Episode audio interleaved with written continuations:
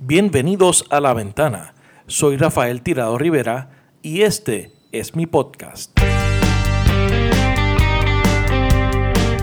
Trataremos de darle sentido a las noticias de la semana, hablaremos con datos y miraremos a Puerto Rico y el mundo desde una ventana diferente.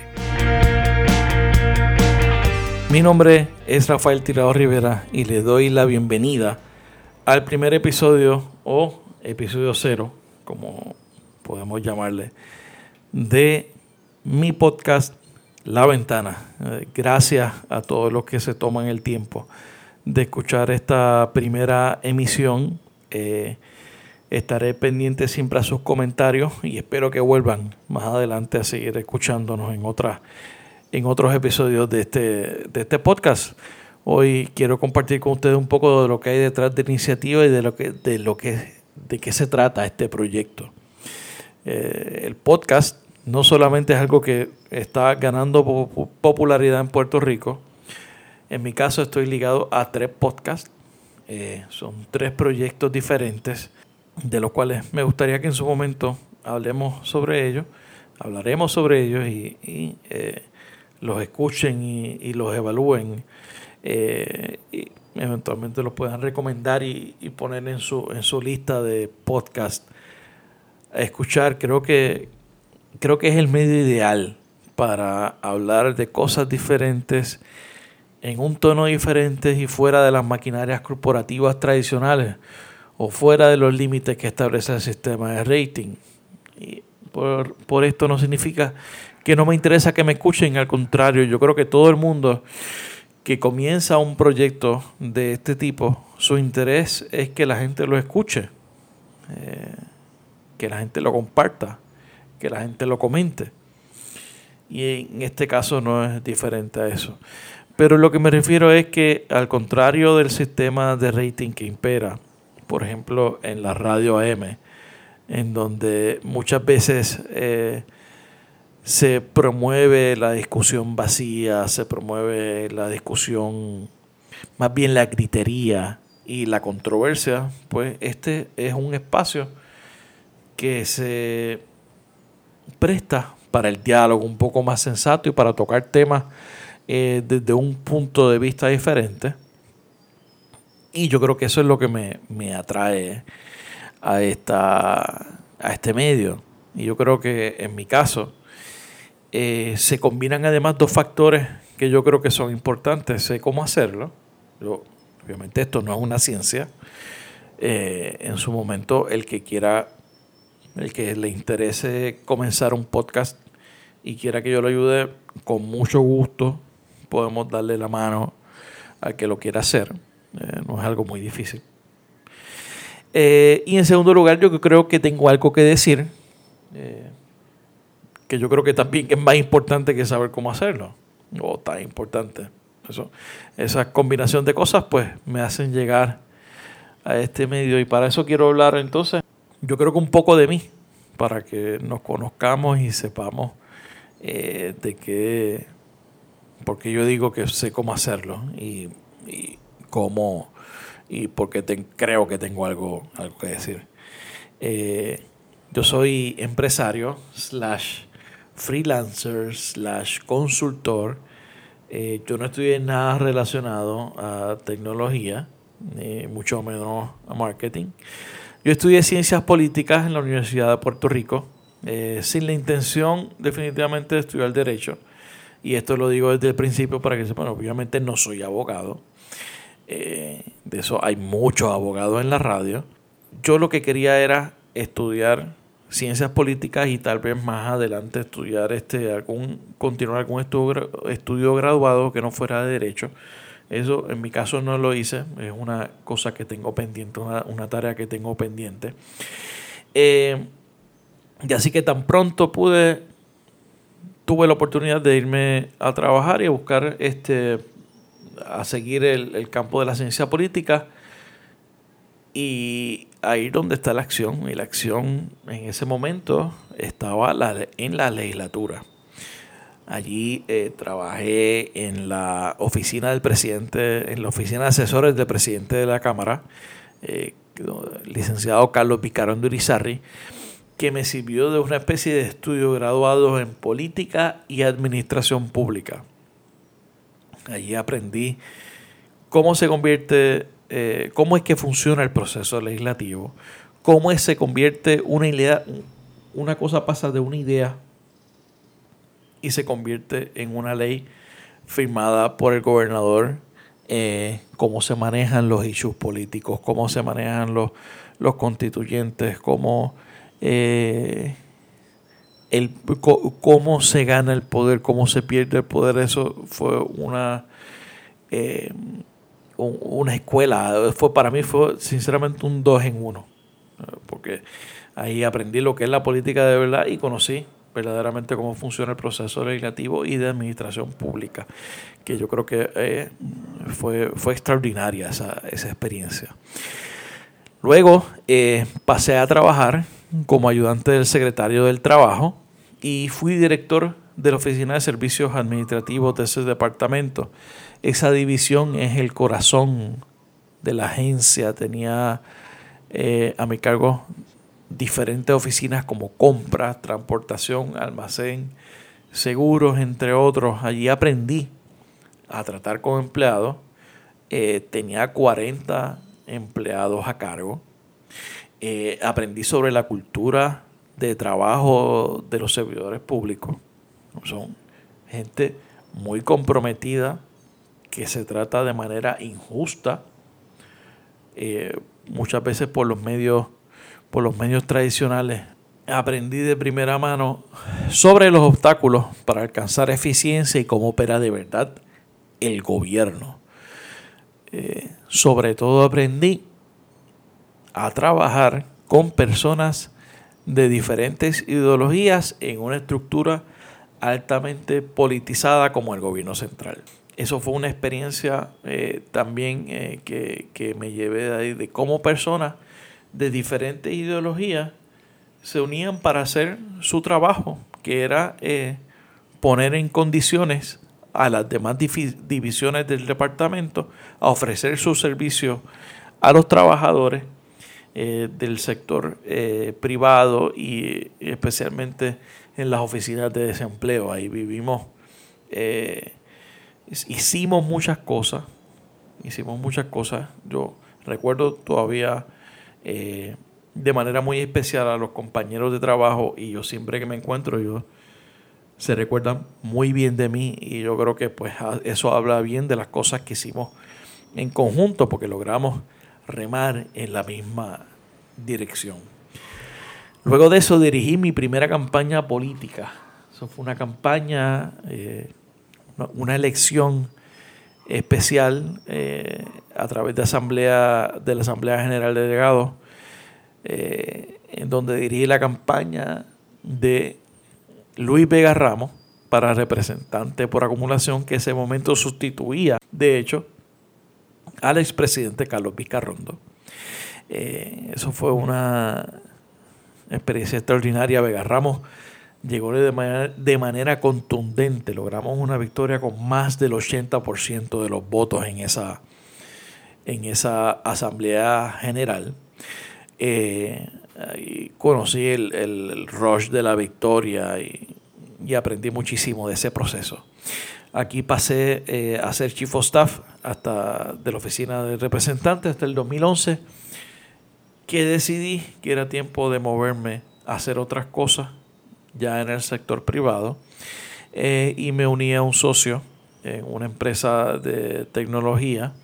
Luego fundé eh, Red Dot Marketing Político y en el 2013 fundé eh, mi segunda empresa que se llama ChangeLab, que es la que mantengo en la actualidad. A través de Red Dot dirigí varias campañas en la elección del 2012 y ofrecimos servicios de social media marketing, eh, especialmente de marketing político, eh, para diferentes campañas, algunas exitosas, otras no tan exitosas. Eh, y entonces, y seguimos trabajando a través de ChangeLab, que no, donde nos, nos concentramos en, mayormente en empresa, empresa privada. Hasta el año 2016 en donde dejamos dejé todo a un lado para integrarme a la campaña, a la gobernación de mi amigo el doctor David Bernier. Esta fue una experiencia intensa, aleccionadora y gratificante, todo a la vez, sin duda alguna. El trabajo que se hizo fue extraordinario, el esfuerzo fue muy duro. Eh, fueron largas horas eh, de trabajo en la calle acompañando al doctor Bernier. Eh, trabajando, ahí conocimos una serie de, amistades que se quedan con uno para siempre. Y a pesar de, del resultado, yo es algo que yo mañana si me dicen vamos a hacer otra vez esta campaña, yo digo que sí, vamos otra, vamos otra vez y, sin duda alguna lo dejo todo y, lo volvería a hacer nuevamente porque lo que queríamos hacer por Puerto Rico y el compromiso que teníamos con, David y, el, y el proyecto era enorme. Obviamente tratando de, de buscar otros resultados. Se dice en el negocio de las campañas políticas que muchas veces se aprende más de las derrotas que en las victorias. Y para mí eso es totalmente cierto. El pasado año, ya en el 2017, retomé la consultoría a través de ChangeLab y acepté la invitación también de El Nuevo Día para mantener un blog sobre temas de política. Este blog se llama Así las Cosas. Yo trato de escribir, eh, de publicar todos los martes a través de el nuevo día, de, las plataformas del nuevo día.com. si usted quiere ver ese blog eh, y la sección de blogs en general, eh, de los blogs más recientes, va al, al nuevodía.com en el landing page, sigue de la scroll hacia abajo, sigue hacia abajo, y la última sección que aparece son los, la sección de blogs eh, que son, iba a ver los blogs más recientes de gente muy diversa, no todos son de política, gente muy diversa, hablando de temas muy diversos. También, de hecho, esa sección se puede accesar eh, a ella a través de blogs.elnuevodía.com. Ahí podrán ver todos los blogs de la plataforma del nuevo día y el mío, usted scroll hacia abajo y por ahí más o menos a la mitad va a ver eh, así las cosas. Ese es mi blog. Eh, como les dije, trato de publicar todos los martes. Si le interesa eh, un poco ver, más sobre lo escrito, así que los invito cordialmente a que también nos sigan en esa, en esa plataforma. Eh, hoy comienzo este proyecto movido por varias inquietudes. En Puerto Rico, a mi entender, se está apagando poco a poco la democracia. En Puerto Rico la democracia se apaga. La relación colonial con los Estados Unidos se ha profundizado a causa del problema de la deuda. Hemos perdido el control y la capacidad de decidir sobre nuestros presupuestos y establecer nuestras prioridades como país. Estas cosas ahora las decide una junta de control fiscal que, es antidemocrática y que fue impuesta por el gobierno de los Estados Unidos. Eh, o sea, ya, ya en Puerto Rico hemos perdido la capacidad de gobernarnos nosotros mismos por las acciones del Congreso. Las medidas de austeridad han reducido y pretenden reducir aún más la esfera pública a través de la venta, privatización y cierre de entidades gubernamentales, la federalización y la dependencia de fondos federales en todas las facetas de nuestra vida ha aumentado los niveles de dependencia tanto a nivel gubernamental como a nivel individual y las ha llevado a niveles nunca antes vistos. Y ante esa realidad me parece que los medios tradicionales no representan una alternativa, no representan visiones alternativas a estos problemas. Apenas hay em, espacio en la radio y en los medios para voces menores de 40 años, por ejemplo, o, o para las mujeres que no están representadas ciertamente en los medios. Y los podcasts yo creo que es una alternativa extraordinaria. Hay varios proyectos extraordinarios y como dije, yo en mi caso estoy, eh, estoy eh, trabajando en varios proyectos sobre podcast. De hecho, uno es, eh, ese no salgo yo, pero uno es sobre economía, se llama La Curva y ese me gustaría que lo escuchen en su momento.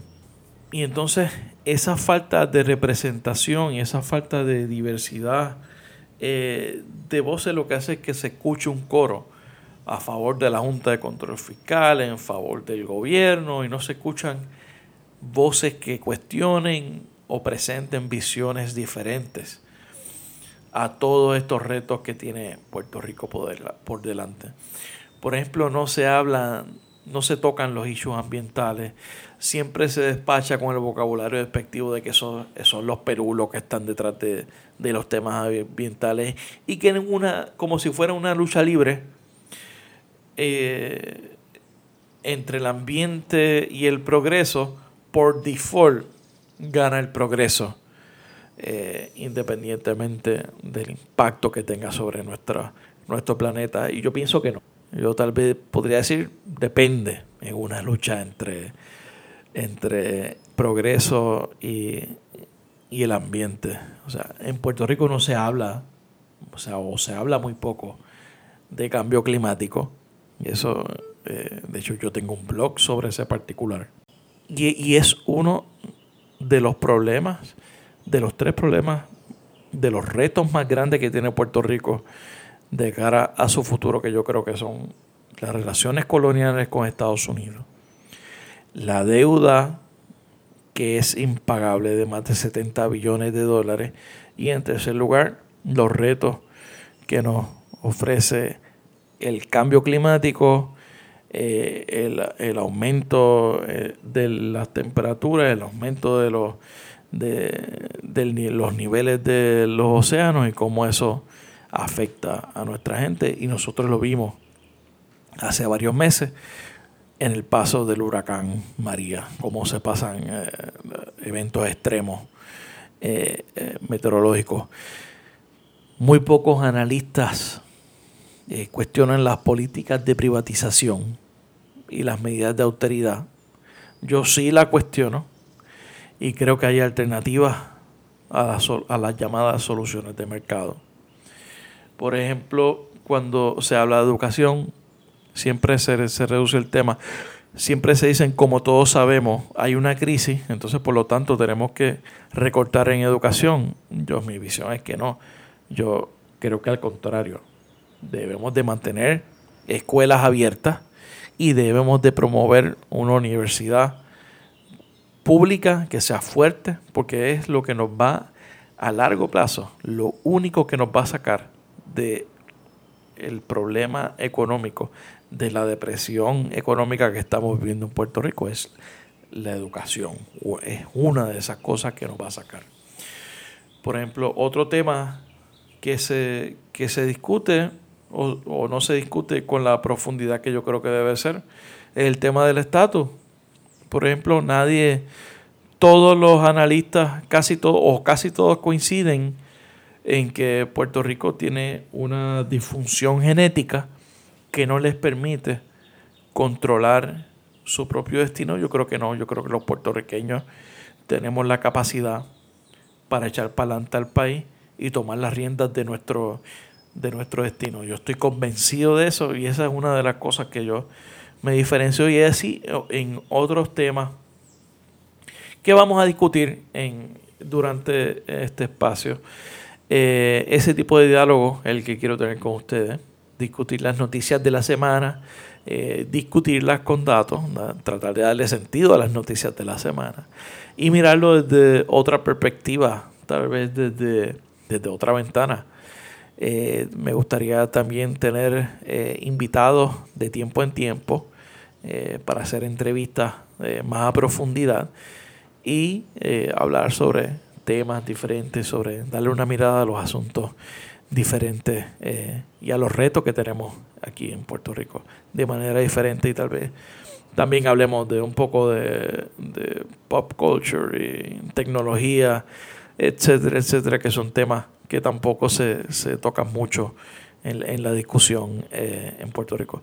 Así que gracias por escuchar este primer episodio y nos seguiremos escuchando, eh, espero, todos los viernes a través de la ventana en su aplicación de podcast favorito. Gracias por escuchar este episodio de La Ventana.